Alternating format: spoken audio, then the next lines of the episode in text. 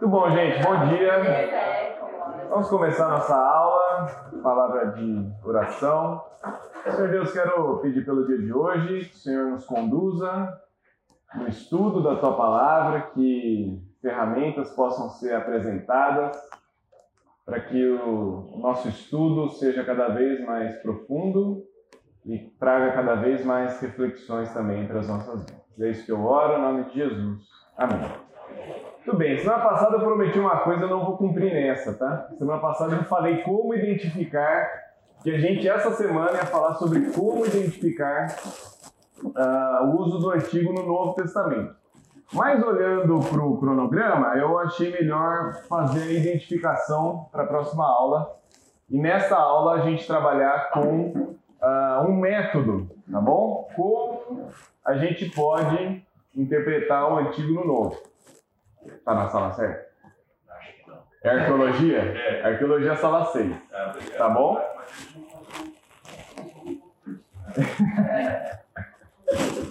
Tá aqui para ajudar, né? Muito bem. Então, a, a minha proposta hoje é a gente trabalhar com um método, ok? E aí, na semana que vem, a gente vai mais nos detalhes de como identificar uh, o Antigo no Novo Testamento. Muito bem.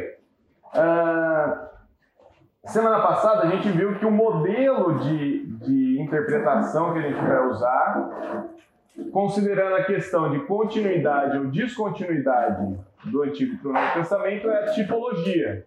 Então, se você tem um tipo, você precisa ter o antitipo no, uh, né, no Novo Testamento. Ele está conversando um com o outro aí. Uh, então a tipologia tem como base né, similaridade, historicidade, prefiguração, intensificação e retrospecção. Né? E faz o respeito do contexto. Lembra lá, né, a gente está uh, ah, fazendo um estudo contextual do Antigo no Novo Testamento. A gente sempre vai respeitar o contexto, esse foi o pressuposto da primeira aula tá? Os autores do Novo Testamento eles respeitaram o contexto existente no Antigo Testamento. Passo a passo, então, de como a gente vai trabalhar e como vai ser as dinâmicas, ok? A partir dessa aula até, até o final, uh, o que, que a gente precisa fazer para interpretar um texto assim. Primeiro, identificar a referência. Você está lendo um texto lá no Novo Testamento, e você se depara com alguma coisa que parece estranha para o mundo do Novo Testamento. Então, pode ser algo referente a algo do Antigo Testamento. Eventualmente, pode ser uma própria citação, né? Mateus 3, 5 e 6. O que, que fala lá, Mateus 3, 5 e 6?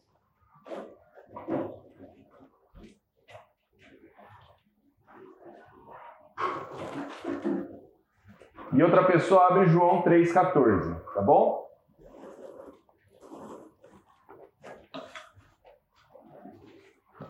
Mateus 3, 5, 6. Quem achou pode ler. Os moradores de Jerusalém, o ouviram. Eles confessavam os seus pecados e João batizavam Mateus 3? Mateus 3, 5, 6. É? Aqui ele fala do profeta é, é o Mateus 3, 3. 3, 3. Então vai lá. Aquele que foi anunciado pelo profeta Isaías. Vós que clamam no deserto, preparem o caminho para o Senhor, façam feridas as pedras para ele. Ok. É, depois eu preciso checar a referência aí. Será que era Marcos? Não sei. É, mas o ponto é que você tem uma citação, a citação ela está falando diretamente do texto do Antigo Testamento. Tá bom? Ele está falando é, conforme foi dito, como falou o profeta. Né? Ele tem sempre essa, essa introdução, o profeta falou algo, e aí ele vai falar o que o profeta disse, tá bom? Mateus 2? Mateus 2, tá, gente? Mateus 2, 5 e 6 com Miqueias 5, 2. Então os textos eles se conversam e são, em geral, são iguais, ok? Então, conforme foi dito, e aí você vai abrir Miqueias 5, 2, está lá o texto igualzinho que foi citado. Agora, uma alusão é um pouco diferente, tá? A gente vai trabalhar esse texto em aulas para frente, mas é, quem pode abrir? João 3,14. O que, que fala lá? Da mesma forma como Moisés levantou você quente no deserto, assim também é necessário necessário que o filho do homem seja levantado. Ó, que interessante, né? Assim como a serpente foi levantada no deserto. Opa, pera lá, tem alguma coisa aí. Tem elementos do Antigo Testamento, mas não é uma citação direta. Fez sentido para vocês, não? Entendeu? Isso é uma alusão. João está aludindo a algum texto do Antigo Testamento, que é o texto lá da serpente. A gente vai estudar esse texto em algum momento dessa aula, tá bom? Mais a fundo. Então, a primeira coisa é identificar, tá bom? De qual texto do Antigo Testamento essa pessoa está falando? De qual texto eles estão, uh, eles estão citando ou aludindo? Segundo passo, fazer uma análise do Novo Testamento, tá bom?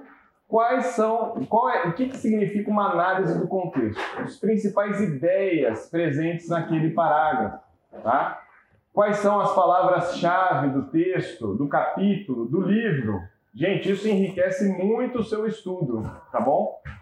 Se você não chegar em nenhuma conclusão ainda com relação ao uso do antigo no novo, pelo menos você tem um bom estudo bíblico. O que, que esse texto está falando? Qual que é o tema do livro, né? Ah, esse texto ele está tratando do quê? Está tratando sobre salvação, sobre vida cristã, sobre escatologia. É algum texto que está falando para aquelas pessoas, está falando para a igreja em geral. Tudo isso vai enriquecer o seu estudo, esse estudo do contexto, né? Qual público que está sendo dirigido? Quem é o autor do livro? Tudo isso serve para analisar o contexto do texto que você está lendo no Novo Testamento. O que, que você faz a partir de então?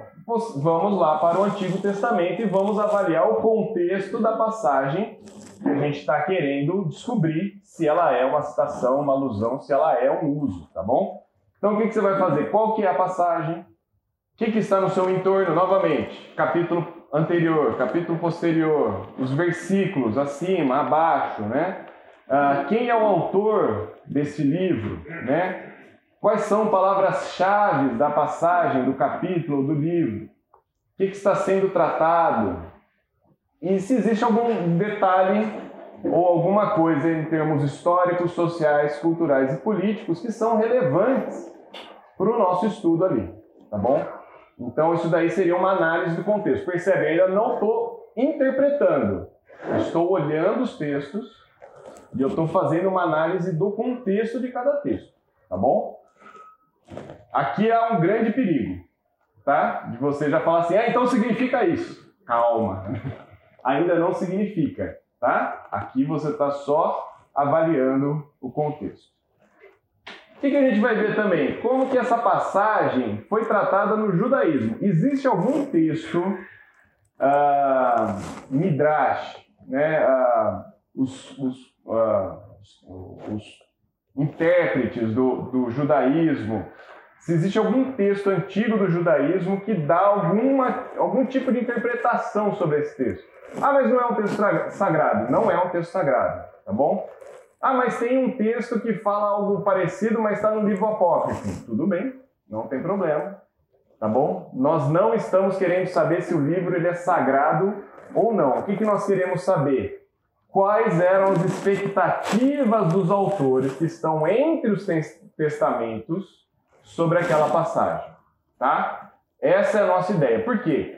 Porque tem alguns textos que estão trazendo expectativas e o autor do Novo Testamento, ele está olhando para o texto do Antigo Testamento e também está olhando para o que os fariseus escreveram, para que os intérpretes judeus escreveram, para que outros textos do, do, do mundo antigo foi escrito.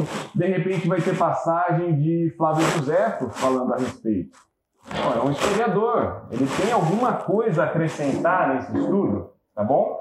Uh, então, não é um texto sagrado, não, não é um texto sagrado, mas é um texto que vai trazer um pouco da mentalidade, né? Algum comentário interessante sobre a passagem que foi feita por pessoas na época de Jesus, né? O que que Filo, por exemplo, falou? O que que Flávio Josefos falou?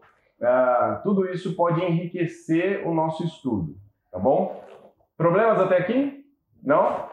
É, a gente vai ter uma aula, acho que vai ser a, a, quinta ou a sexta, que a gente vai ver bastante sobre os textos do judaísmo, tá bom? Então, tem pontos de interrogação na cabeça? O que, que são? Que textos são esses? Onde eu acho? A gente vai ter uma aula, uh, pelo menos, para falar disso, tá? Comparação e análise textual. Isso daqui a gente vai nos originais, tá bom? Ah, mas eu não sei os originais. Não tem problema. Você pode achar materiais que são traduções uh, muito boas do texto original. Qual é a ideia? Comparar, por exemplo, se a passagem se valeu da Septuaginta ou do texto hebraico. Uh, Márcio. As Bíblias hoje, as Bíblias por comentário, elas uhum. já dão base para isso aí ou algum risco de interpretação errada dos comentários? Dos comentários? Ou da Bíblia, dos comentários da Bíblia comentada? Os comentários que da... estão nessa Bíblia. Não, pode, depende muito quem, quem escreveu o comentário.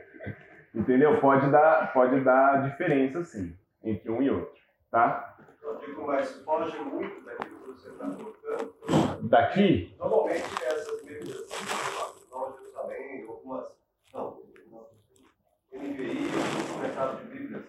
Sim, sim. Elas, elas trazem bastante. Elas, elas, em geral, elas podem trazer bastante, podem enriquecer bastante esse estudo, tá? Quando a gente fala sobre tradução, é, um, é uma questão muito, muito difícil, por isso que eu estou falando. A gente pode achar coisas em português que se assemelham, tá?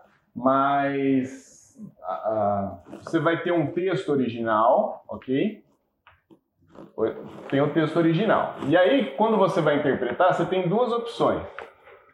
Ou você fazer uma tradução formal ou uma tradução dinâmica. Ok? O que, que seria uma tradução formal? Revista atualizada, revista e corrigida. O que, que ele está buscando? Ele está pegando cada palavra do original traduzindo para o português e colocando ali as preposições para ver se elas encaixam numa, numa frase, tá? Então aqui está mais próximo disso aqui, mas está mais longe dos nossos dias, ok? Então dias atuais aqui, dias atuais. Então aqui está mais perto aqui, mas está mais longe daqui. Na tradução dinâmica, está mais perto dos nossos dias atuais, então, mas está um pouco mais longe daqui. Tá? Então a gente entende melhor, por exemplo, a NVI é quase aqui, tá? Esse, esse aqui. Bom, melhorou aí, galera? Antes estava tudo obscuro, né? É o tipo e o antitipo aqui. É, mas, por exemplo, a NVT, ela fala mais com os nossos dias do que com os originais. Tá bom? Faz mais sentido uh, nos nossos dias atuais. Quando você pega um comentário da NVI, ela pode tentar trabalhar com todas essas ideias. Pode. Não significa que ela necessariamente vá trabalhar com essas ideias, tá bom? Mas você pode colocar lá, sei lá, o Google você vai achar, né? Uh, uma Bíblia hebraico e embaixo cada palavra traduzida. Eu vou mostrar também um, um, alguns aplicativos que você tem de estudo da Bíblia que dão essa ideia também, tá bom? Mas qual que é a ideia aqui? Saber se o autor é, ele usou a Septuaginta, que é a tradução grega, tá bom, do hebraico. Por quê? Porque pode dar algumas diferenças, tá? E porque é uma tradução. Tradução sempre vai ter alguma diferença ou outra, tá? Ah, e também marcar as semelhanças das passagens, tá? Isso também vai ser algo muito importante. Gente, eu não sei mexer nesse ar-condicionado, eu estou sentindo que vai ficar quente. Se alguém quiser arriscar aqui, fique à vontade, tá bom? Sexto passo: interpretar. Então, como o autor do Novo Testamento usou o texto do Antigo? Qual que foi o objetivo dele em fazer essa citação? Por que, que ele não usou outra? Por que, que foi exatamente essa? Ou por que, que ele fez essa alusão a alguma coisa do Antigo Testamento? Né? O que, que o texto do Antigo Testamento significa? Como é que isso significa para o autor do Novo Testamento? Tá bom? Por que, que ele se valeu desse texto? Então agora a gente cria essas relações e busca saber a interpretação. Qual foi o objetivo do autor ao usar essa passagem? Né? Que conceitos teológicos estão sendo apresentados aqui ah, e o que significou esse texto naquele contexto? Então, Paulo fez uma alusão a algum texto. Por que, que ele fez essa alusão? O que, que ele está querendo mostrar com isso? O que, que ele está querendo que aquelas pessoas aprendam a esse respeito? Certo? E por fim, nossa aplicação e conclusão. Houve um significado lá para aquelas pessoas que estavam lendo aquele texto, mas precisa ter uma ponte cultural de anos para trazer o significado para nós. O que, que isso significa hoje para nós? Né? Qual a relevância disso para os nossos dias? Existe algo na nossa vida que precisa ser adequado diante disso, né? Ah, o uso do antigo no novo reforça ideias que precisamos estar atentos sobre Deus, sobre nós, sobre Jesus, sobre nossa vida, sobre nossa missão e etc. Então, tudo isso é a parte final do nosso estudo. Beleza? Muito bem. É, tenho aqui um material que agora a gente vai ver um estudo de caso. E aí vocês. Eu não sei se eu tenho para todo mundo cópia, tá? Mas se você quiser novamente dividir com a sua esposa, canetas para quem quiser. Ah, Vamos lá, esse daqui é um estudo de caso. A Naila conhece bem ele, porque ela teve que revisar isso mil e uma vezes uh, no, no trabalho que eu fiz, que foram o uso do Antigo Testamento na conversa de Jesus com Nicodemos, tá bom? Então, hoje a gente vai ver umas, uma dessas uma dessas passagens, ok? E a gente vai colocar esse método aí em prática diante dessa passagem, tá bom? Vamos lá. Alguém lê para mim aí João João 3 de 1 a 5.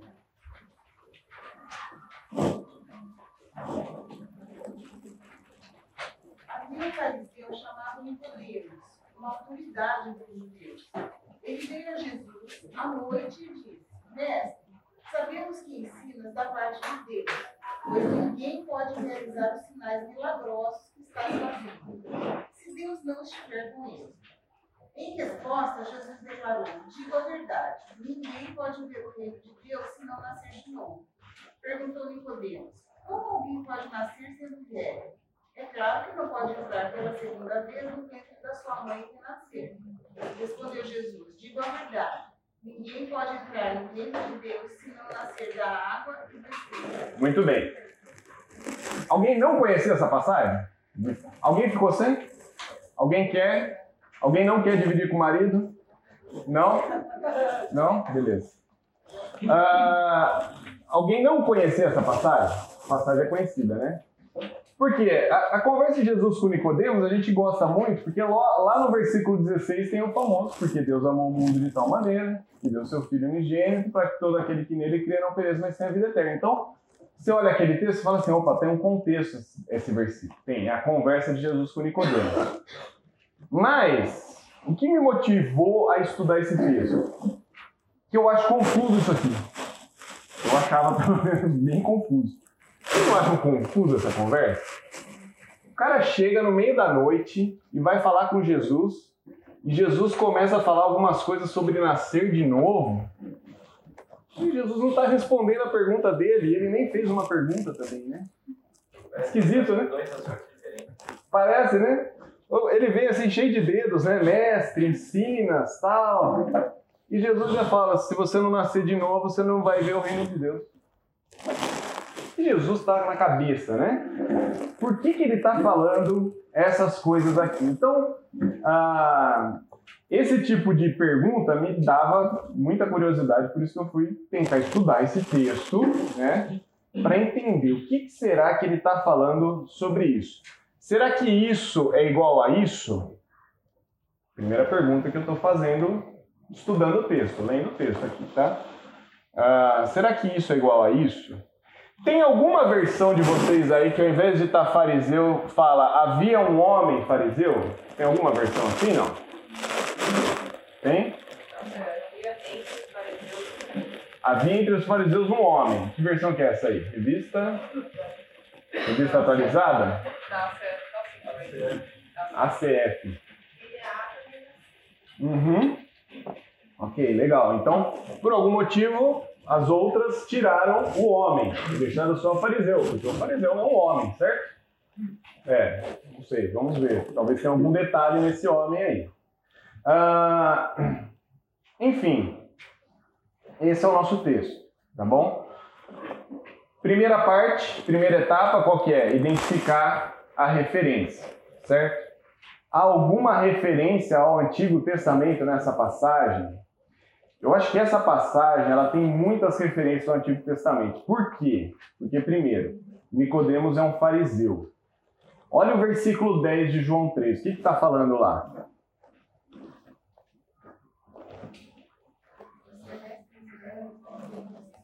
Você é mestre em Israel não compreende essas coisas? Jesus está falando de alguma coisa que ele deveria saber, certo? Como fariseu, como estudante do Antigo Testamento que ele era, ele deveria saber de coisas que Jesus está falando e ele não sabe, ok? Ou não interpretou direito, beleza? Ah, então deve ter alguma referência aí sobre o Antigo Testamento? Deve ter, porque Nicodemos tem muitas dúvidas muitas dúvidas e Jesus está falando: você é mestre Israel e não sabe essas coisas? Né? Você deveria saber. Aí você vai ter compilados de livros e mais livros que falam sobre o uso do Antigo e Novo Testamento. Pessoas, ao longo da história, tentaram fazer essas relações, tá bom? Então você vai encontrar diversos livros que são só passagem do Novo Testamento, qual passagem parece com o Antigo Testamento tá bom? E em quase todos esses livros você vai encontrar que o versículo 5 está fazendo referência a Ezequiel 36, 25 a 27, ok? Ah, diante disso, o que a gente vai fazer? Não confie. A gente vai estudar para ver se tem alguma relação, tá bom? Ah, mas o, sei lá, o John Lightfoot escreveu isso. Beleza, muito bom que ele escreveu isso. Mas o que, que a gente vai fazer? Vai fazer o nosso estudo para ver se de fato esse texto é uma referência ou não. De repente, depois de estudar esse texto, a gente vai falar assim: não, não é ele. Deve ter algum outro ou não tem. Ou, ou a gente gastou algum tempinho aqui à toa, né? Se formos olhar, e olha só que interessante, a palavra água e espírito a gente vai achar um monte de referência no Antigo Testamento sobre água e um monte de referência sobre espírito. Mas só tem uma uma situação no Antigo Testamento onde água e espírito aparecem juntas, que é exatamente Ezequiel 36. Então, opa, temos uma dica aí, certo? Jesus está falando nascer da água do espírito, só tem uma passagem que as duas coisas, água e espírito, aparecem juntas. Ezequiel 36. Dá vontade de ir lá para Ezequiel? Dá, mas antes a gente vai estudar o contexto do Novo Testamento, beleza? O que está acontecendo nessa conversa? Onde Jesus estava? Quem é Nicodemos? O que, que é um fariseu? É, o que, que aconteceu no capítulo 2? O que, que aconteceu no capítulo 4? Quais os temas importantes no livro de João? Então, tudo isso faz parte desse nosso estudo, nesse segundo passo, tá bom? Uh, se você olhar o capítulo 2, no final do capítulo 2, qual que é o contexto dessa passagem? Onde Jesus estava aí, no final do capítulo 2? Jerusalém na festa da Páscoa. Jerusalém na festa da Páscoa. Então, achei um comentário que fala o que era Jerusalém na festa da Páscoa, né? Ah, é muito interessante, isso daqui é um contexto, é um livro sobre o contexto da, da vida de Jesus, tá bom? E é muito interessante ver esse contexto, olha só. Fala que a cidade dos arredores se tornavam mais e mais cheios. Ah, mesmo o templo oferecia uma estranha visão nesse período, pois amplos espaços estavam cobertos com ovelhas, cabras e gado para ser usado nas ofertas. Vendedores gritavam. Vendedores de potes ofereciam uma escolha de pratos de argila e fogões, e, e fogões para assar e comer o cordeiro pascal. Barracas de vinho, óleo, sal, todo, todo o resto necessário para o sacrifício. Pessoas que iam e vinham da cidade encurtavam seus caminhos ao cruzar pelos átrios do templo, muitas vezes carregando peso. Haviam no- numerosos pontos de troca de dinheiro estrangeiro para o shekel no templo, que era a única moeda possível para pagar os sacerdotes. Toda essa confusão fazia o santuário ser como um barulhento mercado. Olha que interessante isso, né? Jerusalém estava tranquilo esse dia? Uma bagunça aí. Isso aqui é um mercado de peixe, assim, aquele lá, um mercadão lotado, gente para cima e para baixo. Jerusalém não era uma cidade grande, certo? Para os nossos padrões hoje, não era uma cidade grande. E tava todo, todo mundo ia lá fazer o sacrifício da Páscoa. Lotada a cidade. E de alguma maneira um fariseu, no meio dessa bagunça, viu algo em Jesus para ir ter um encontro com ele, certo? Foi à noite, provavelmente não queria que as outras pessoas o vissem, mas ele está no meio de uma confusão. Então, primeiro ponto, né? É, Nicodemos queria muito ter um encontro com Jesus. Ah, segundo ponto, o que, que era um fariseu, né? Ah, um fariseu na época, a palavra fariseu, aí você pode procurar num, num dicionário bíblico, né? Deriva da palavra parush, que significa separado. Diferente dos essênios, que era um grupo de judeus que se isolavam, tá bom? Eles, eles pegavam e falavam assim: esse mundo tá cheio de pecado, esse mundo tem muitas tentações, muitos pecados, a gente vai pegar e viver numa comunidade isolada lá no meio do deserto para não nos contaminarmos com o que esse mundo oferece. Esses eram os essênios. Os fariseus, eles tinham uma ideia diferente. Eles entendiam que seria possível ter uma vida piedosa dentro do seu contexto, sem se afastar, ah, eh, se afastando das práticas helenistas, ou seja, de idolatria, mas sem se afastar da comunidade em si. Eles poderiam viver dentro daquele contexto. Os fariseus eles tinham dois pilares de doutrina: a lei e a tradição. As duas serviam como doutrina para eles, tá bom? Ambas eram importantes e relevantes para o grupo. Ah, uma complementava a outra. E mais um, um detalhe interessante, né? O que distingue os fariseus está nas próprias tradições, que incluíam as cercas e limites em torno da lei. Então, o que, que eles começaram a fazer? Interpretar e aplicar a lei. Mas em que sentido? Para que as pessoas cumprissem rigorosamente toda a lei, tá bom? Então, Deus fala sobre o sábado? Fala sobre o sábado, mas está muito vago esse sábado. Precisamos colocar cercas e limites a respeito desse sábado. Né? Esse era o papel do fariseu no contexto ali. Então, Nicodemos era um mestre, ele era um fariseu do mais alto grau da sociedade. Como mestre em Israel, ele deveria ser um grande entendedor da Torá, que é os cinco primeiros livros da Bíblia, tá bom? E seu papel era entendê-la e aplicá-la ao cotidiano. Mas só dos cinco? Não, ele deveria saber toda a Taná, que é o todo o Antigo Testamento também. Ah, e novamente nós vemos que esse fariseu tinha muitas dúvidas, porque o versículo 3, 5 e 9 mostra Nicodemos não entendendo o que Jesus está falando, certo? Ah, perguntas até aqui? Não. Estamos só analisando o contexto ainda, tá? Vamos lá. Temas recorrentes no livro de João. Ah, antes, né? É interessante você ver isso aqui, tá? Ah, aquele livro Foco e Desenvolvimento, do Carlos Oswaldo, é ótimo para isso aqui. Ele vai trazer o tema do livro, divisão do livro, quais são os temas que estão dentro de cada, cada parte, cada sessão. Ah, e, por exemplo, o livro de João tem algumas divisões. Capítulo 1 até o 18 é o prólogo, né, introdução. A apresentação do Filho de Deus. Aí você tem o ministério público até o capítulo 12, até o final do capítulo 12. Depois, do 13 até o 17, é Jesus com seus discípulos no cenáculo. Então, ali é uma série de ensinos para os discípulos. A paixão e, então, o epílogo, né? a conclusão do livro. Onde que nós estamos nessa passagem? Aqui, ministério público de Jesus. Certo? O que mais? Interessante. Do capítulo 2 ao capítulo 4, nós temos um ciclo que vai de Caná até Caná.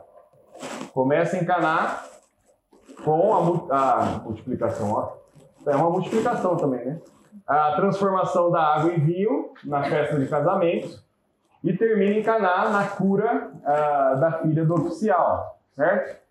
Uh, e você tem nessa passagem de, uh, de Caná até Caná dois sinais e dois diálogos. Um é com Nicodemos e o outro, me lembra, capítulo 4, com a mulher samaritana, certo? Então, o que mais tem de interessante? O livro de João é o livro que mais fala sobre crer, sobre acreditar em Jesus. Fala 98 vezes. E esses dois capítulos, isso acontece 27 vezes. Percebe que interessante? Então esse livro, então isso mostra o quê? Que os dois sinais e os dois diálogos estão servindo para que as pessoas creiam em Jesus. 27 vezes aparece só nesse ciclo de Caná até Caná. Beleza? Então, o objetivo do livro de João está lá em João é, 20 e 30, né? Poderia ter escrito muito mais coisas, escrevi essas para que as pessoas creiam que Jesus é o Filho de Deus. Então, o livro de João inteiro é escrito para que as pessoas creiam. E essas passagens, do 2 até o 4, reforçam essa ideia, né? Como que termina como que termina o capítulo 2, antes de entrar em Nicodemos? Capítulo 2, 25.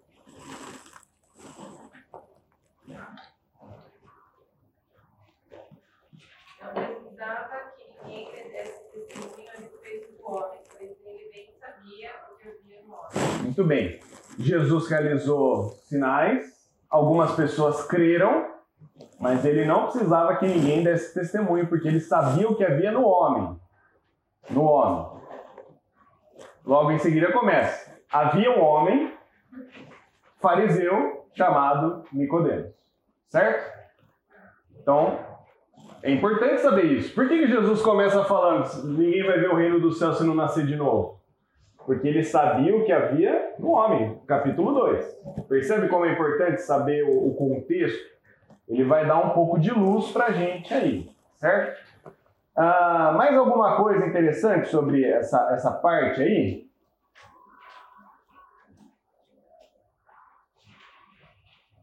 Não? Senão a gente vai agora olhar o contexto do Antigo Testamento. Talvez a gente consiga antes do intervalo. Mais alguma consideração sobre João? Então, tudo isso que a gente viu de João, a gente deixa guardado aqui, tá bom? Fariseu, festa da Páscoa, é, Jesus sabia o que havia no homem, a gente vai deixar guardado essas informações, beleza? Vamos deixar guardado porque agora a gente vai ver se a passagem do Antigo Testamento tem alguma luz sobre a questão de nascer da água e do Espírito. Alguém lê o texto para gente, quem não leu o texto? Ezequiel 36, de 25 a 27.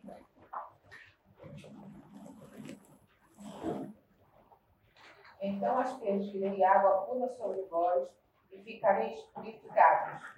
Todas as vossas sacrifícios, todos os vossos ídolos vos purificarei. Dar-vos-ei coração novo e porei dentro de vós espírito novo. Tirarei de vós o coração de pedra e vos darei coração de carne. Porei dentro de vós o meu espírito e farei que andeis nos meus estatutos, guardeis os meus juízos e os observeis. Habitareis na terra que eu dei a vossos pais. Vós sereis o meu povo e eu serei o vosso Deus. Beleza. Essa é a passagem que a gente vai descobrir se tem alguma relação com a outra passagem, tá bom? Novamente, vamos ver contexto, né, temas e por aí vai. Olha só, não sei se está dando para enxergar aí no fundo. Aqui são alguns temas interessantes ou recorrentes no livro de Ezequiel. Conhecer, saber e descobrir, né? Aparece bastante no livro. Filho do homem, mas esse filho do homem aqui é diferente do filho do homem que Jesus atribui a si, tá bom? Ah, Jesus, quando atribui a si o filho do homem, ele não está pensando no texto de Ezequiel, mas no texto de Daniel. Vocês querem ver qual é o texto de Daniel ou não? Senão... Então, é, eu tenho anotado aqui. Vai lá, Daniel, ah, Daniel 7, versículo 13 a 14. Tá bom?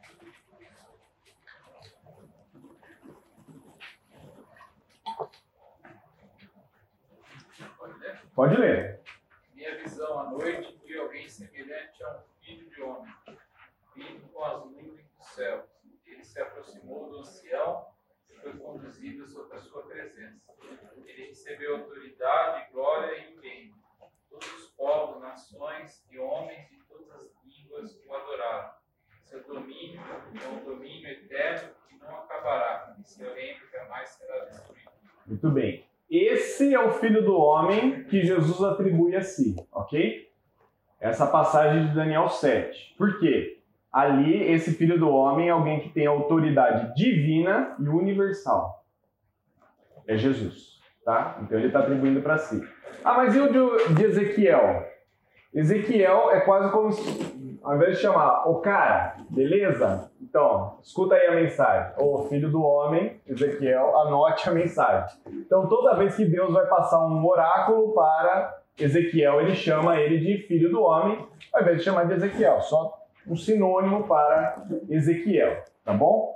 Ah, fez sentido a diferença? Beleza? Percebe? É muito diferente o filho do homem de Daniel.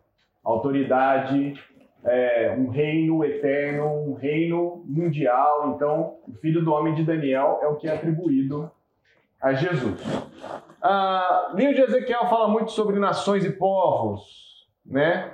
Fala muito sobre Deus estar no meio do seu povo. Fala muito sobre espírito, olha só, 52 vezes fala sobre espírito. E fala muito sobre água também, 48 vezes. Interessante, né? Temas interessantes aí no livro de Ezequiel. Ah, Ezequiel tem três divisões: julgamento de Judá, julgamento das nações, restauração e bênçãos para Israel. Nossa passagem está aqui, nessa sessão de restauração. Beleza? Isso é importante também saber, né? Porque tem alguma relação, restauração, está falando de purificação, está falando das divisões dentro desse, dentro desse texto. Opa!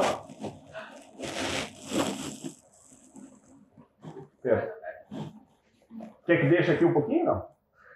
Não? Então, beleza, vamos lá. Capítulo. Vamos lá, analisando agora o contexto próximo, tá bom? Capítulo 34 está falando sobre um reino futuro com a reunião do povo de Deus, tá? Ah, capítulo 34 continua com o governo do filho de Davi. Então tem algum reino futuro com o filho de Davi governando. Lembra que Ezequiel está bem posterior, tá bom? Esqueci de colocar isso aqui, né? Mas é interessante saber isso. Onde que está Ezequiel? Ezequiel está lá no exílio da Babilônia, tá bom? Ele está nesse período de exílio. O povo de Israel teve vários reis, divisão de Israel e Judá. Israel desaparece, Judá permanece um tempo e depois é levado ao exílio. Ezequiel está aqui, tá bom? Falando das consequências do pecado, mas da futura restauração. E é esse o contexto que está aqui. O futuro filho de Davi vai trazer o governo ah, de volta, certo? Ah, capítulo 35 é uma profecia contra Edom, um dos povos ah, ao redor ali de Israel. E o capítulo 36, que é o nosso texto, né?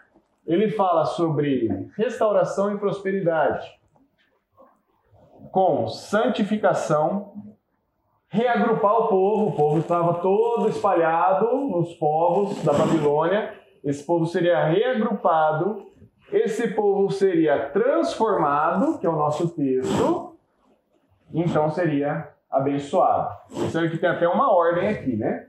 Das coisas como elas vão acontecer. E o capítulo 37 é como essa restauração iria acontecer. É um texto relativamente conhecido, que é aquele do Vale dos Ossos Secos, né? onde entra o Espírito Senhor e dá vida àqueles ossos. Esse texto ele não está isolado, ele está em sequência disso aqui, certo? Beleza? Conseguimos até aqui? Conseguimos. Vamos lá. Vamos para o intervalo, já já a gente volta, tá bom?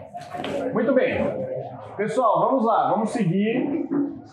Ah, olhando mais essa passagem aí de Ezequiel, vamos trazer alguns significados dessa passagem aí, tá bom? Então, qual é a ideia? O povo de Israel pecou, certo? E Deus tem a iniciativa de buscar e salvar esse povo pecador. Porém, envolvia sua própria santidade, certo? Deus é um Deus de amor, sim, mas é um Deus santo. Isso envolve a santidade do próprio Deus. Como isso vai acontecer então? Trazer o povo de volta era uma etapa do processo, do processo, é uma etapa visível, mas havia uma etapa invisível, interna e mais importante, ok? É isso que esse texto está falando. Trazer o povo de volta era fácil. O difícil é tra tratar o pecado interno das pessoas, certo? Aliás, todo pecado ele, ele nasce de dentro mesmo, né? Como isso deveria ser? Por um lavar regenerador e um novo espírito e coração.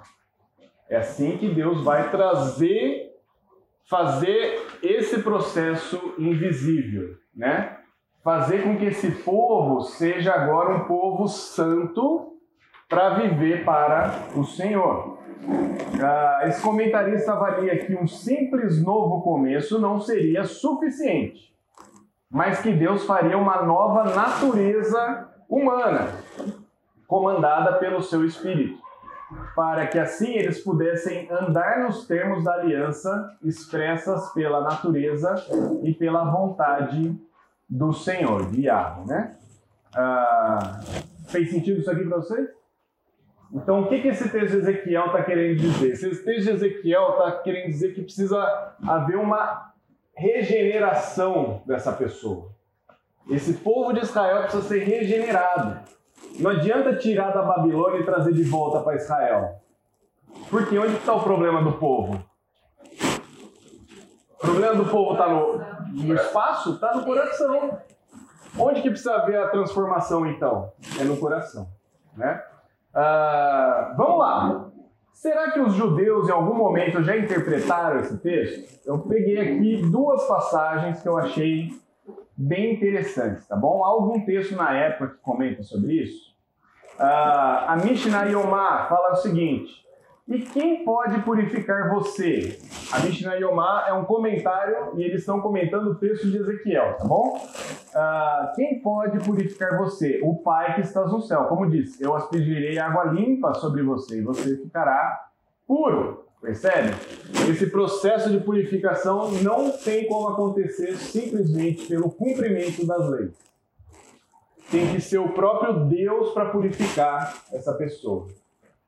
Isso daqui é o comentário dos judeus lá, da época, né? Outro comentarista judeu escreve o seguinte, ao falar desse texto. Os versos de Ezequiel falam sobre a redenção de Deus para o povo de Israel, que para nós chamamos de era messiânica, percebe? O judeu está falando que quando o Messias vier, quando chegar o Messias, haverá redenção do povo de Deus. Deus vai agir como purificador e limpa-nos tanto aqui e agora como na redenção futura que esperamos.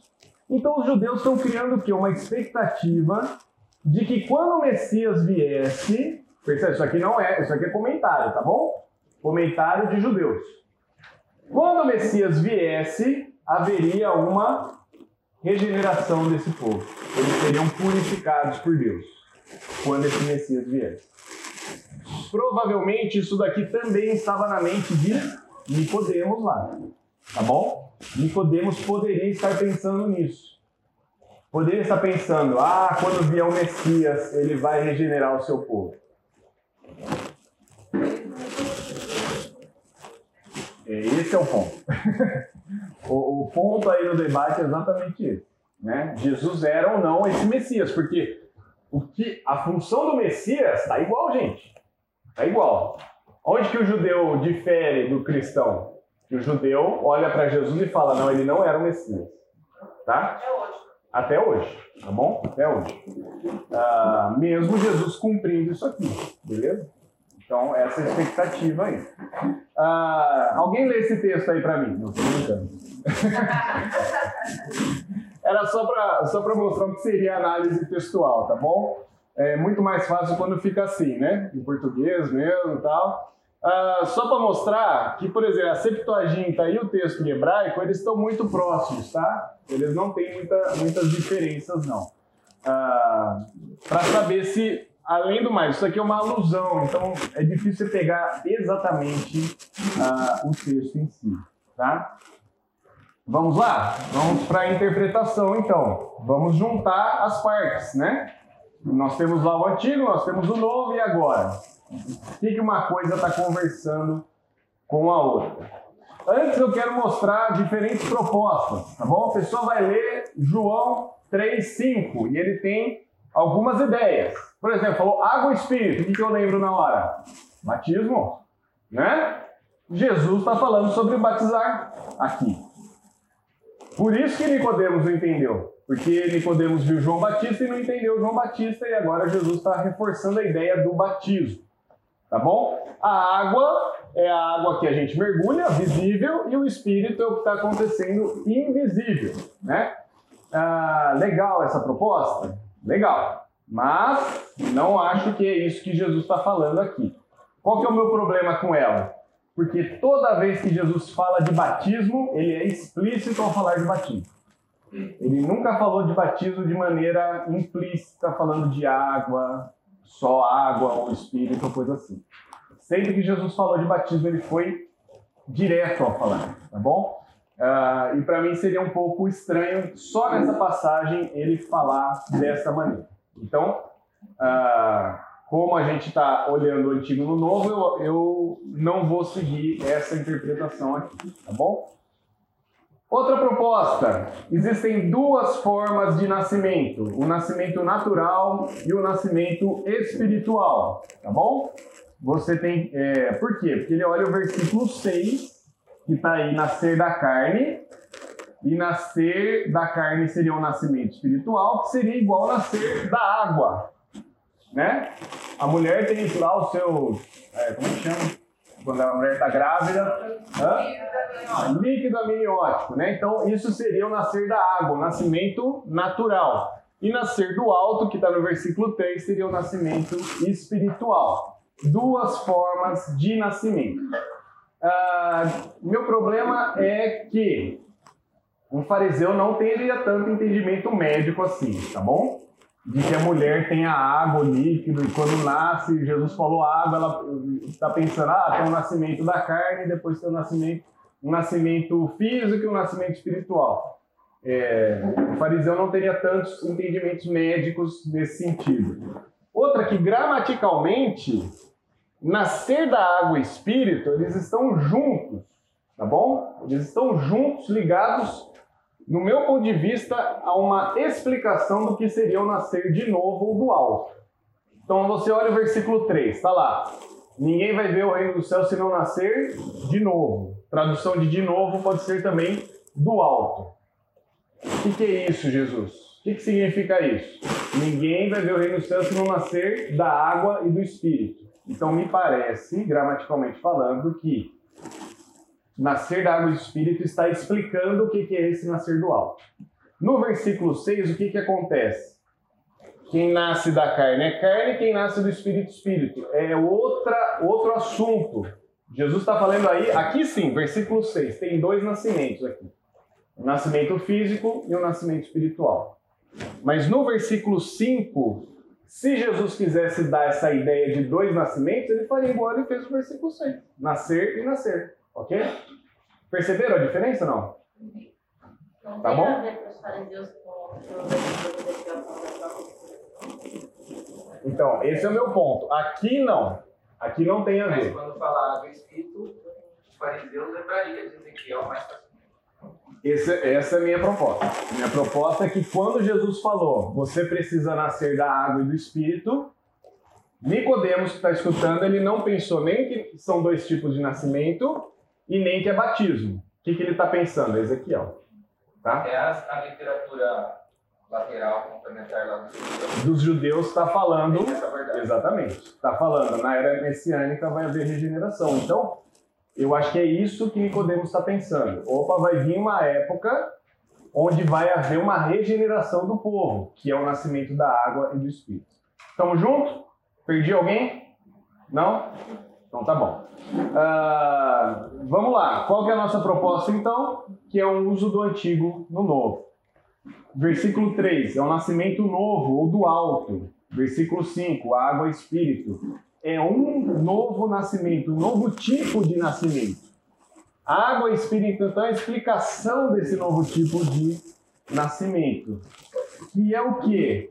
Que seria a purificação e a regeneração. São as associa- associações presentes aqui. Lembra? Se eu estou trazendo a ideia de Ezequiel, Ezequiel está falando sobre purificar e regenerar. O que, que Jesus está falando para Nicodemos então? Você não vai ver o reino dos céus se você não for puro e regenerado. Ele é um mestre em Israel. Na cabeça dele, ele é o quê? Estou salvo. Eu cumpri todos os requisitos que um judeu precisava cumprir. Sou um mestre, sou o maior dos maiores. Fiz tudo de bom, né? Dei minhas esmolas, dei meus dízimos, fui na, fui na igreja, fui no isso, fui naquilo, fui naquilo, fui naquilo. Jesus, né? Sei que é o mestre e tal. Jesus conhece o que é dentro, ele já vai aqui, direto, ó. Se você não for purificado, se você não passar por um processo de regeneração, você não vai entrar no reino dos céus. A cabeça dele, ele tá aqui. Cara, eu fiz tudo. Eu já cumpri tudo. Não, você precisa nascer do alto, você precisa nascer de novo, né? Jesus então está falando de um nascimento vindo do alto que encaixa perfeitamente o texto de Ezequiel. É trazer um renovo vindo do Senhor que purifica e regenera e traz vida nova ao pecador. Como visto nas sessões anteriores, isso era uma expectativa messiânica. O Messias viria para purificar com água e dar um novo espírito e coração, a fim de conduzir seus o seu povo no caminho do Senhor. Nicodemos só ia conseguir agradar o Senhor de fato se ele fosse regenerado pelo Senhor. Nicodemos está externamente mostrando a sua religiosidade que não serve. Você quer ver o reino, Nicodemos? Você precisa nascer da água e do Espírito. Quem vai te regenerar é o Senhor. É a atuação do Senhor para regenerar você. Você precisa nascer da água e do Espírito. Beleza? Conseguimos fechar as ideias de Ezequiel aqui? Algum comentário? Não? Aonde vamos? Para aplicação, né? Quais são as aplicações para nós hoje? Mesmo um grande mestre como Nicodemos precisava nascer de novo, não por obras ou por conhecimento. né? A iniciativa de purificar e regenerar é de Deus. Nós não temos condição de purificar a nós mesmos. Nós não temos condição de dar uma nova vida para nós mesmos, né? Ah, mas no ano novo eu fiz uma promessa de uma vida nova. Cara, já foi, né? Já foi quanto tempo que já foi o ano novo, né? Ah, não é você que consegue, você não consegue. Quem tem a iniciativa de gerar essa vida é o próprio Deus. A missão de Jesus, então, qual que é? É de purificar e regenerar para aqueles que creem, para aqueles que ele tenham a vida nova. Percebe? Isso daqui é importantíssimo na nossa salvação. Não é a minha capacidade de gerar vida. Eu não tenho essa capacidade. Por isso que eu preciso ser humilde de espírito e reconhecer que só Deus tem a capacidade de me dar vida. Eu preciso ter uma vida nova. Eu preciso ser purificado dos meus pecados. É assim que o povo de Israel seria e é assim que nós temos que ser. Como eu posso viver esse reino dos céus? Se Deus me purificar, se Deus perdoar os meus pecados. Não há vida com Deus se não nascer da água do Espírito. Se a gente não passar por esse processo de crer, ser purificado e regenerado pelo Senhor, nós estamos condenados nos nossos pecados. O pecador regenerado agora, ele passa a viver para Deus. Lembrando o texto de Ezequiel, você vai ter um novo coração para quê? Por que a gente recebe um novo coração? Para viver para o Senhor. Certo? Na cabeça de Nicodemos é o quê? Eu faço tudo para então ser aceito. Jesus está falando, você aceita para então fazer as coisas que agradam ao Senhor. Né? Você precisa passar por isso aqui. E olha que interessante, Paulo usa essa ideia também lá em Tito 3,5. Quem pode abrir lá?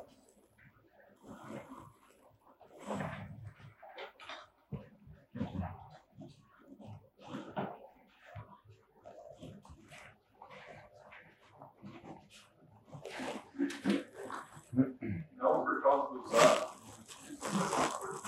mas devido à sua misericórdia. Ele nos salvou pelo lavar regenerador e renovador do Espírito Santo. Percebem o que Paulo está falando? Deus nos salvou pelo lavar regenerador do Espírito Santo. Até Paulo também está tá lembrando o texto lá de Ezequiel, né? Ou está lembrando o texto de João, de Jesus com Nicodemos, que está lembrando o texto de Ezequiel. Não é por nossos atos, é misericórdia do Senhor. Paulo tinha formação Paulo também Exatamente. Paulo poderia ter a mesma referência, né? Esse lavar regenerador está onde? Está lá no Antigo Testamento, né? Tem expectativas sobre isso. Então se se personifica em Jesus. Jesus é aquele que veio para regenerar, dar uma nova vida para nós, para nos purificar dos nossos pecados. É assim que nós somos salvos. Quando nós cremos na mensagem de salvação, de regeneração, de purificação do Senhor. Beleza, gente? Comentários, conclusão? Alguma consideração aqui? Percebe que dá um pouquinho de trabalho, né? Não é tão direto, né? Mas lembra, esse daqui não é um estudo devocional, ok? Isso daqui é um estudo mais, mais a fundo para ver bem o contexto. E percebe como o contexto é importante? O contexto é muito importante. Se nós, no século XXI, lemos João 3,5, talvez nossa ideia seria que Jesus está falando sobre batismo. Mas não é batismo. Né? Não é batismo, é regeneração. Né? Ah, um estudo teológico sobre salvação, uma das fases, vamos dizer assim, da nossa, do nosso processo de sermos salvos é a regeneração. Sem ela, a gente não consegue crer no Senhor sem passar por esse processo de nova vida, de nova transformação. Então, ah, é isso que Jesus está falando com Nicodemos. Nicodemos, você é o top do top, mas você ainda não nasceu de novo. Você precisa nascer de novo. Né? E percebe que lá para a mulher samaritana a proposta é a mesma? A proposta para a mulher samaritana é a mesma. Você precisa crer para ser aceito. Então, o homem mais importante e a mulher mais baixa da sociedade, ambos precisam da mesma coisa: crer no Senhor. Crer no Senhor. É, você começou a análise falando que necessariamente a conversa parecia que não tem. Que é um boneco. Isso. Mas agora no final, como a gente consegue perceber? Porque para mim percebo que Deus, é, Jesus enxergou, é, enxergou para além da própria fala de Nicodemo. Sim. Ele viu o coração dele. Mas, em comparação com o que ele fala no versículo 2, você consegue encontrar um gancho, além do coração mesmo. Para mim, para mim, a chave disso aí está no 2,5. É, 2,25, desculpa. Ah, tá. É, Jesus não confiava a eles porque ele sabia o que havia no coração do homem.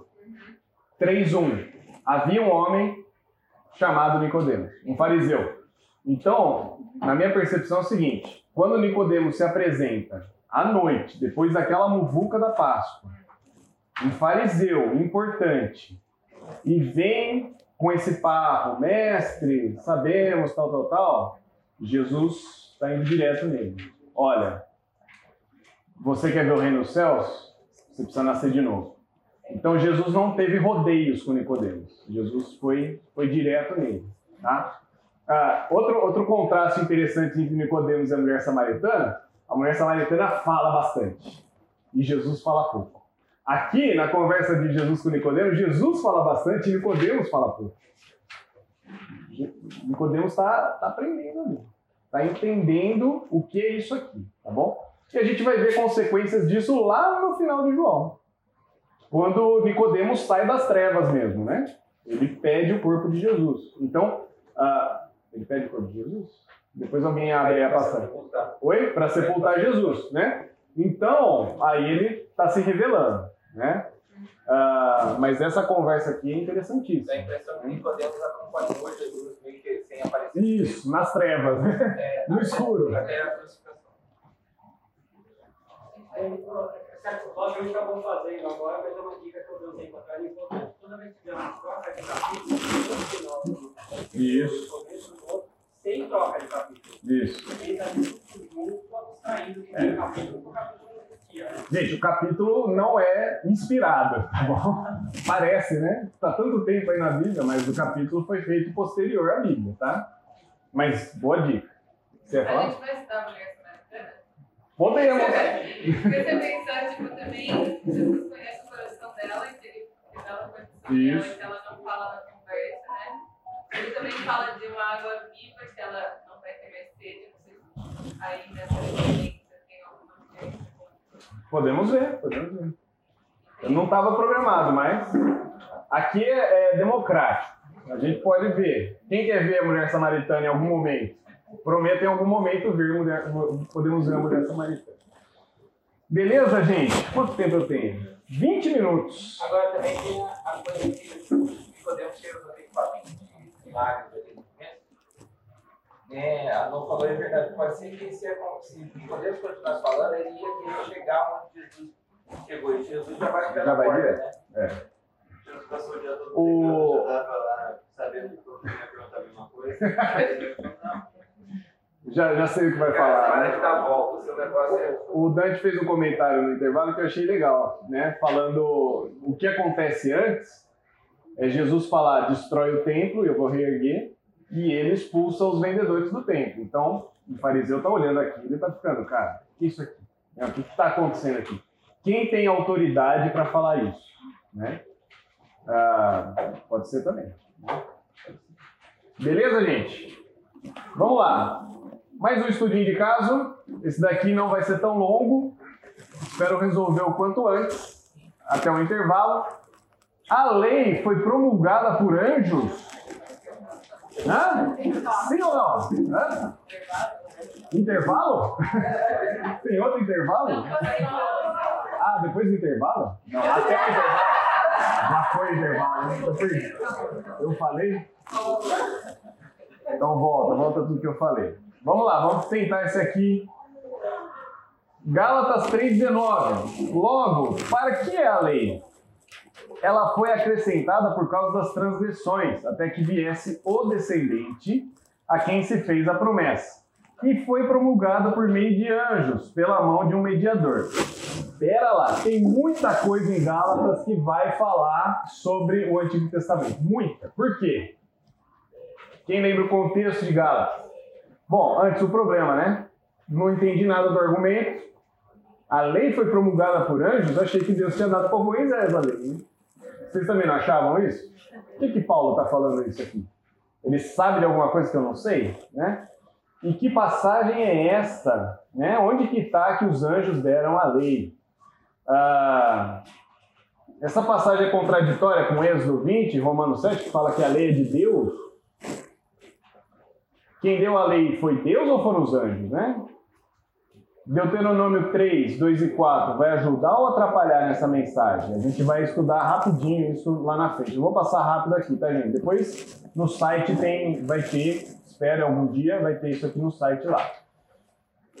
Qual que é o contexto do livro de Gálatas?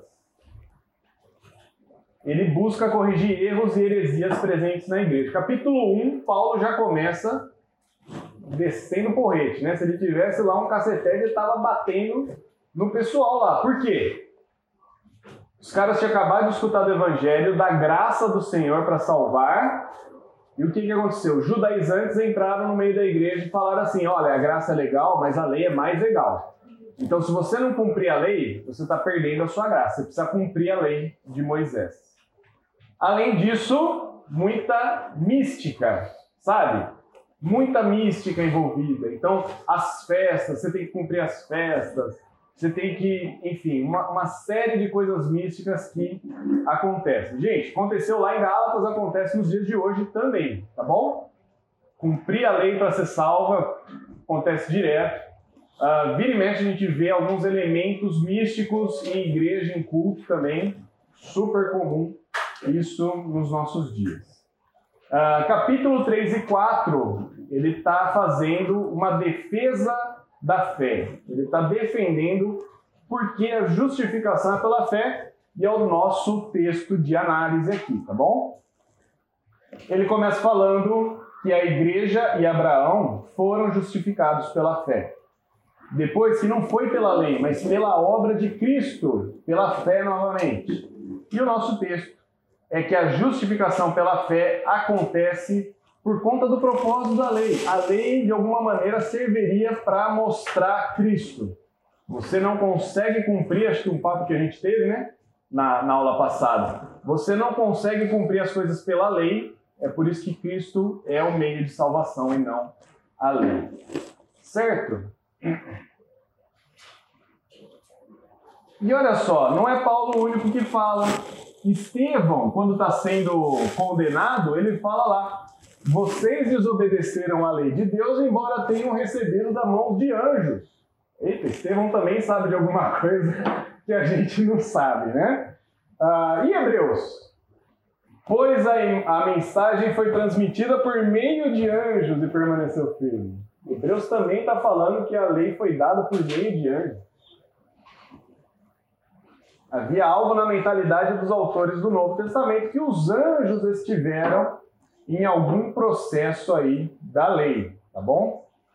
Ah, esse texto aqui, ele é um texto que vira e mexe aparece, por quê? Olha só, o texto em hebraico diz assim: O Senhor veio do Sinai e alvoreceu sobre ele desde Seir, resplandeceu desde o Monte Parã, veio com as miríades de santos desde o sul, desde as encostas das montanhas. Esse é o texto que está na sua Bíblia aí, Deuteronômio 33, 2. Beleza? Se você abrir ela agora, é esse texto aqui. Mas na Septuaginta, que é a versão grega do hebraico, tem uma diferença. Um acréscimo aqui, ó. À sua direita, anjos com ele. E é a partir daqui que criou-se na mentalidade dos judeus que os anjos estiveram promulgando a lei. O que, é isso? O que é promulgar? Deus deu a lei para os anjos passarem para Moisés para passar para o povo. Tá bom? Vamos ver? Flávio Josefos, nas suas antiguidades, né?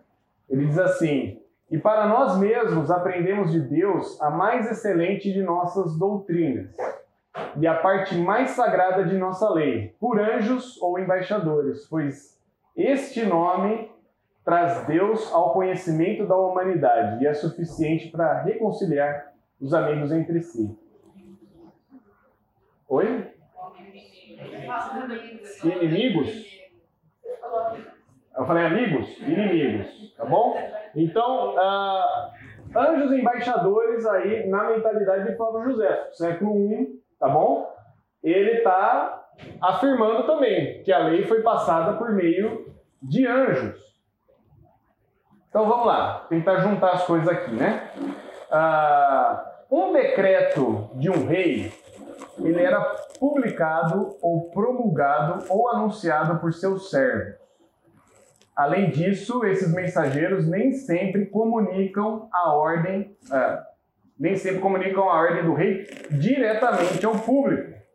Algumas vezes a ordem lógica da comunicação é como segue: o rei passa para um mensageiro que passa para um governador provincial, que então vai passar para os seus cidadãos. é algo dessa natureza que deve ter acontecido também com relação à promulgação da lei. Qual é a ideia, então? Deus passou a lei para os anjos e passou para Moisés, que então passou para o povo. O rei passando para o secretário, passando para o governador, passando então para os cidadãos. Está na Bíblia isso aqui? Gente, não. Isso daqui é a mentalidade do povo no Novo Testamento, ok? O povo no Novo Testamento está com isso na mente. Paulo, quando está falando para Gálatas, está com isso na mente também. O que nós temos bíblico é que Deus falou para Moisés, ok? É isso que está na Bíblia. Isso daqui a gente está vendo além, tá bom? Mas o que está na Bíblia é isso. Além assim, não estou falando que é melhor, ok? Estou falando que é a mentalidade do que o povo estava tendo ali. Ah, significa que isso é um fato? Que os anjos de fato passaram a lei para Moisés? Não, porque gente não tem esse fato falado na Bíblia, ok? Então eu não vou criar coisas onde a Bíblia não está falando nada, certo? Estou criando coisas da onde está no argumento, principalmente de, de Paulo a lei. Então a lei continua sendo de Deus, a lei não foi feita pelos anjos, percebe? Em nenhum momento foi falado que a lei foi feita pelos anjos. Em nenhum momento também a gente falou que o povo recebeu essa lei dos anjos. Todo momento o povo recebeu a lei de Moisés. Então o que foi acrescentado aqui? Os anjos. Ok? Essa é a informação nova, vamos dizer assim. Ah, vamos ligar as ideias. Para os Gálatas judaizantes, o fato ou a ideia da lei ter dois mediadores era sinal que a lei era superior à graça. Percebe? Para Gálata, os Gálatas, você ter mais um mediador aqui é sinônimo de qualidade. Olha só, eu tenho, eu tenho os anjos também. Você está falando que é Deus, Jesus e nós, mas nós temos Deus, os anjos, Moisés e nós. Então a lei é maior do que a graça. Perceberam o argumento? Aqui, em Gálatas? Então, mas deixa eu só pouquinho. Claro. Você leu o texto no Novo Testamento, diz, o texto diz que foi por meio de anjos. Ok. Então, no Novo Testamento está na Bíblia. No Novo. Testamento, essa informação está na Bíblia. É, essa informação está na Bíblia Agora, no Novo você tá- Testamento. Você está você tá, você tá sugerindo que essa informação não é uma informação que não é Do Antigo não é, Testamento? não é correta, que, que é uma informação cultural não teológica. Informação cultural e não Agora a pergunta que não quer calar, que é só que aparece dentro de vários textos. Uhum. Como que eu distingo a a informação cultural da teológica? Eu acho que a gente pode distinguir a partir do momento que tem um princípio passado ali. Tá bom? Tem princípios culturais e tem princípios que são teológicos. Ok? Eu não sei Ah, distinguir o princípio cultural eu- da teológica. Eu, sinceramente, se amanhã depois aparece um texto bíblico que fala assim: os anjos passaram a lei para Moisés. Isso muda alguma coisa na, na sua fé? Não, não muda nada, tá? Não muda nada. Ela veio de Deus, né? Ela vem de Deus. A lei é de Deus, ela continua sendo de Deus. E Moisés também passou para o povo, tá bom? A informação de Estevão e de Hebreus provavelmente estava muito ligada ao pensamento dos judeus da época. Certo? Significa que eles falam, ah, depende, o- eu não fiz o estudo do argumento do texto lá. Por que, que eles falaram isso? Foi para dar peso à lei? Entendeu? Porque às vezes é isso que eles estão falando. Eles estão querendo dar o peso à lei, ou às vezes trazendo essa ideia que, como teve anjos, a lei é maior ou superior, e Estevão, Então, assim, que me parece uma informação cultural, me parece também. sim. Só que eu não sei se alguém me perguntar assim, é, mas como você distingue uma informação cultural de uma informação teológica? A gente vai mexer num vespeiro maior, que é o texto de Judas, do anjo Miguel brigando pelo corpo de Moisés. Talvez essa daí, essa daí possa ajudar nessa aqui, tá bom? Não sei se eu vou conseguir resolver tudo isso agora, tá? Aqui no argumento de Paulo, a gente vai ver que Paulo ele tá, tá virando a mesa mesmo. Eles estão vindo com o argumento e Paulo tá contra-argumentando. Muito pelo contexto depois, mas pode falar. Veja, é, aqui, me parece, chegou no caminho certo. É, anjos nós temos duas, anjos, né? Nós temos duas possibilidades. Os anjos celestiais e os anjos emissários. Uhum. São homens. Né? Nós pegamos o texto lá de Tiago, quando Raab acorda os emissários, acolheram dois homens lá de Israel. Mas a palavra aqui é anjo, ângelos. Né? Isso. Então, ah, veja se eu estou no caminho correto. Aqui o que Deus, o que nós, mostra através de Paulo é a lei foi dada por Deus através de um mensageiro, que era Moisés. Uhum. E esse mensageiro tinha um bom povo. Por quê? Porque se Deus fala diretamente ao povo, o povo ia aguentar. Uhum. Não tinha espírito abençoado. Então precisava de algum vai, um profeta, lembra? O profeta Moisés. E quando lá em Hebreus ele diz assim, ó, como escaparemos nós negligenciados tão grande salvação?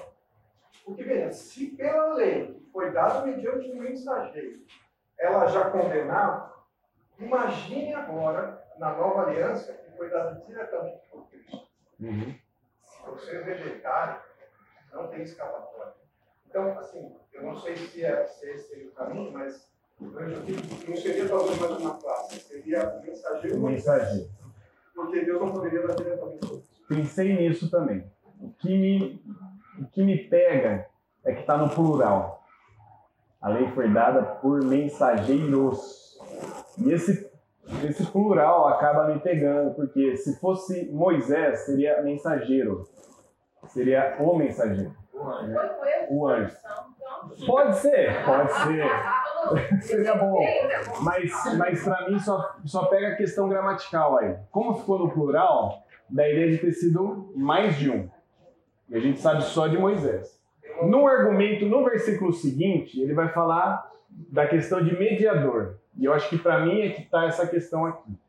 Só voltando, depois a gente precisa ver o texto de Hebreus de Estevão. Estevão parece para mim que está reforçando essa ideia aqui, eu já vou falar qual é, de que ah, o, povo estava condenando, ah, condenando Estevão, e Estevão está colocando o peso da lei, aumentando o peso da lei para aqueles que estavam condenando ele. E em Hebreus me parece um argumento no seguinte sentido: olha, vocês estão falando que os anjos também estiveram dando a lei, mas Deus é superior aos anjos, Jesus é superior aos anjos, tá? Mas a gente pode estudar isso aí mais a fundo, não vou ter o tempo agora. Quem tinha outra?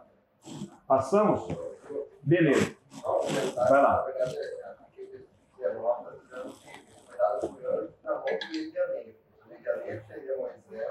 Isso. É, também tem essa. Não poderia ser o próprio Moisés. Ah, para os Gálatas judaizantes, o fato ou a ideia da lei ter dois mediadores era sinal de que a lei era superior à graça. Tá bom? Essa é a ideia aqui. O argumento do texto, porém, indica exatamente o oposto. A lei foi dada por causa das transgressões. Versículo 19, certo? Ou seja, a lei amplifica e aponta com clareza o nosso pecado. Por isso que nós precisamos do descendente, que é Jesus. Né? Já traz a ideia lá de Gênesis 3 também, né? Gênesis 3,15. Ah, também o outro argumento é que a lei tinha mais mediadores. E a salvação tem um único mediador. Então, concluindo, né? Para os judaizantes, quanto mais mediadores, melhor. Certo? Se você tivesse Deus, os anjos, os arcanjos, blá, blá, blá, blá, blá, seria melhor. Porque parece que a lei é superior. 1 Timóteo 2,5 também vai falar que só há um mediador. E no argumento seguinte ali do texto de Gálatas, Gálatas 20, 21, vai falar Deus é um, só precisa de um mediador entre nós e Deus. Ah, precisa se cumprir a lei por causa das transgressões. O descendente já veio. A lei é contrária às promessas? Não, a lei afirma a promessa de Deus a Abraão, todo o argumento lá de Gálatas também, do descendente para todas as nações. Posso concluir rapidinho isso aqui? Rapidinho. O que, que esse texto tem a ver com nós hoje? Tem tudo a ver com nós hoje. No catolicismo popular brasileiro, a gente viveu no contexto do, do sertão nordestino, isso daqui era muito presente, tá? Quanto mais mediadores até chegar até Deus, significa que você é uma pessoa mais religiosa. Mais religiosa. Então, se você tem, você, você venera algum santo, venera Maria, tal, tal, tal, tal, tal, isso daqui dava peso à sua religiosidade. O que que 1 Timóteo 2,5 fala? Que há um só Deus e um só mediador entre Deus e os homens, Jesus. Então, o que que acontece? A gente não precisa disso tudo aqui, porque Jesus é o sacrifício para nos ligar a Deus. Eu sou o caminho, a verdade e a vida. Ninguém vem ao Pai senão por mim. Há um só caminho até Deus, que é através de Jesus, né? Então não é a quantidade de mediadores que mostra a nossa verdadeira fé. Muito pelo contrário, é a fé no único mediador possível, capaz de nos salvar. Não é o cumprimento das leis que nos leva à salvação. É sim a graça do Senhor. Por quê? Nós não conseguimos cumprir todas as leis. Nós não temos condição de cumprir todas as leis na intenção, no pensamento. O único que cumpriu tudo é Jesus. E ele é o único caminho para chegarmos a Deus.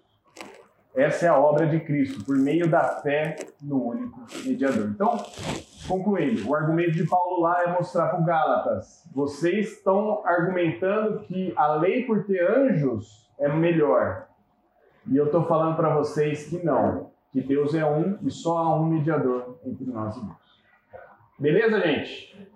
Vamos orar? Senhor Deus, muito obrigado, porque o Senhor nos regenera e nos purifica. Obrigado porque é o Senhor que trouxe a nós o mediador que é Cristo, o nosso Salvador. Por isso oramos e clamamos, ó Deus, que a nossa vida seja o Senhor. E que o que fazemos aqui reflita quem Tu és. É isso que oramos em nome de Jesus. Amém. Bom domingo.